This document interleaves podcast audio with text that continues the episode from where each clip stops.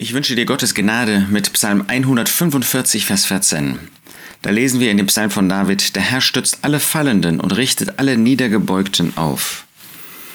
Das ist ein Psalm, der einen Lobgesang von David darstellt. Ich will dich erheben, mein Gott, der König, und deinen, du König, und deinen Namen preisen immer und ewig. Oder in Vers 10, alle deine Werke, Herr, werden dich loben und deine Frommen dich preisen. Der Herr ist gut, Vers 9, gegen alle und seine Erbarmungen sind über alle seine Werke. Und dann kommt David zu sprechen auf diejenigen, die fallen, die niedergebeugt sind. Das hat er selber in seinem Leben oftmals erlebt.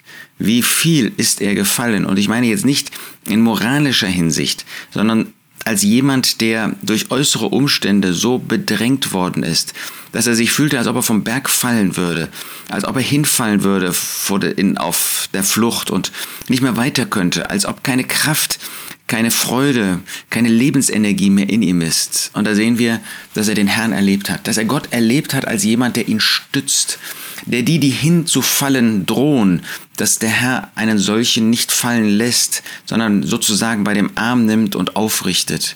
Er richtet alle Niedergebeugten auf, alle solche, die vielleicht durch Situationen in ihrer Familie, in ihrem eigenen Leben niedergebeugt sind, die sich schämen angesichts ihrer Familie, die sagen, was ist da für ein Elend herausgekommen aus dem, was ich als Vater, als Mutter in der Erziehung versucht habe.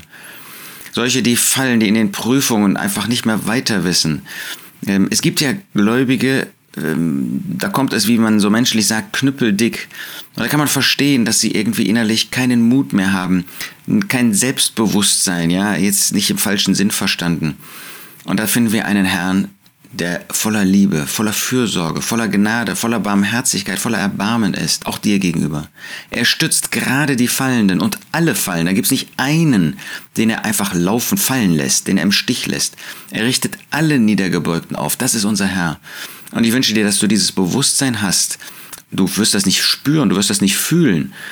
Aber der Herr sagt es dir. Er sagt es dir heute durch diesen Vers. Er stützt dich, er richtet dich auf, er lässt dich nicht allein.